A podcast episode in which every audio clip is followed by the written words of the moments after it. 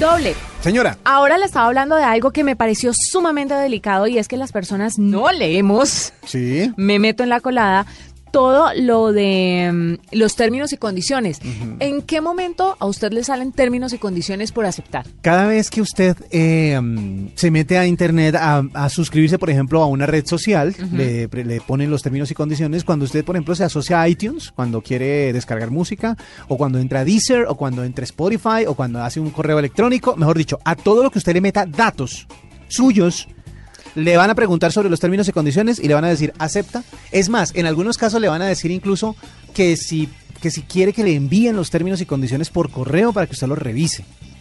Y uno a veces no dice, no, a veces no, nunca. Mire, le voy a decir una cosa. Cuando usted abre, por ejemplo, una cuenta de correo electrónico, hay también Sí. un, le sale un chorrero de Términos y de términos y condiciones, un contrato que usted debería leer. Pues según el periódico ABC en España, ha hablado sobre el tema y ha investigado un poquito y dice que el lema de la seguridad informática de la actualidad es, en la red, cuando algo es gratis, el producto eres tú. Hmm. De esta forma, el buscador de Google, los videos de YouTube, el correo de Gmail o los mapas de Google, además de ofrecerle un servicio muy útil, gratuito, está actuando como un procesador de toda la información de navegación por Internet.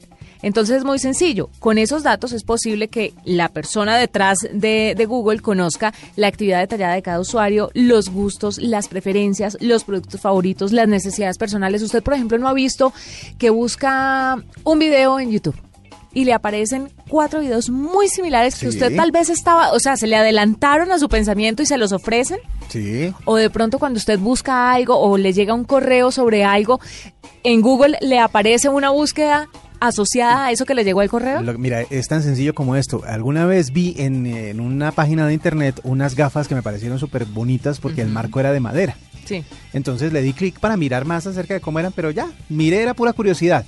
Duré un mes recibiendo eh, de todo tipo, correos eh, para la bandeja de spam, eh, avisos en las páginas que siempre visité, los avisos cambiaron y los avisos terminaban siendo de las famosas gafas, etcétera, etcétera. Ese es el algoritmo famoso con el que funcionan toda la predicción de o el análisis de gustos de las personas que están en internet.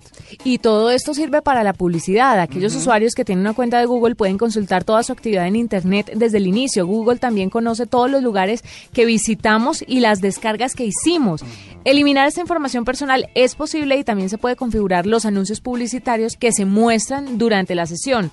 Eh, antes de borrar los datos personales, Google le advierte que eliminarlos de sus servidores puede limitar la capacidad de sus productos. Claro, cuando usted va a hacer una limpieza y cuando usted va a poner ciertas restricciones a su cuenta, entonces Google le dice, es posible que pierda tal cosa, es posible que se le restrinja tal otra, es posible, entonces usted ahí dice, ay chavo, aceptemos.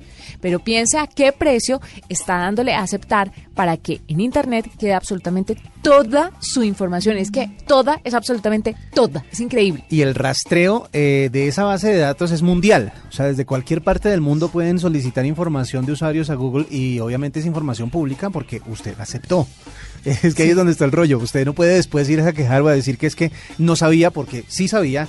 Debió leerlo y Debió por eso es que ellos lo, lo, lo ofrecen de, de primerazo cuando usted se está suscribiendo y además también ofrecen enviárselo al correo para que revise y para que lo piense. Un día de estos, que no tenga así mucho que hacer, Sí. revise uno, solo uno. Pero si, pero si lo hace, si lo revisa y no acepta, entonces va a estar muy restringido en los servicios que le está ofreciendo Google Pero- y otras aplicaciones y otros elementos tecnológicos. Vea, conozco muchísima gente. Lo que pasa es que eh, actualmente se ha vuelto como cierto, como motivo de cierto estatus el hecho de estar metido en redes sociales, por ejemplo. Pero conozco mucha gente que trabaja incluso en eh, medios de comunicación, incluso en agencias de comunicación, incluso como relacionistas públicos que no tienen ni Facebook ni Twitter. Y justamente es porque no aceptaron los términos y condiciones. Porque se dieron cuenta de que no les convenía tener sus datos circulando por la red libremente y dijeron, ¿saben qué? Yo no quiero vivir en esa en esa grilla. En esa maraña. Adiós pues, y no tienen y nunca han usado Twitter ni Facebook. Mire, le voy a contar algo que a mí me sorprende sobremanera y es, por ejemplo, yo tengo en el teléfono guardado, que es Android, o sea que se sincroniza con mi cuenta de Google. Sí. eh, tengo guardado el teléfono del señor que me manda las verduras a domicilio. Pues en Facebook me apareció. ¿Quiere ser amiga de fulanito de tal? Yo nunca lo había buscado, no tenemos amigos en común, no había posibilidad de que él y yo tuviéramos contacto alguno a través de Facebook. Y me llegó él, la esposa, los hijos, y decía, Para que vean. qué vaina tan brava. Exactamente. Tengan mucho cuidado. Hay que Lean. leer, hay que leer, así sean los términos y condiciones.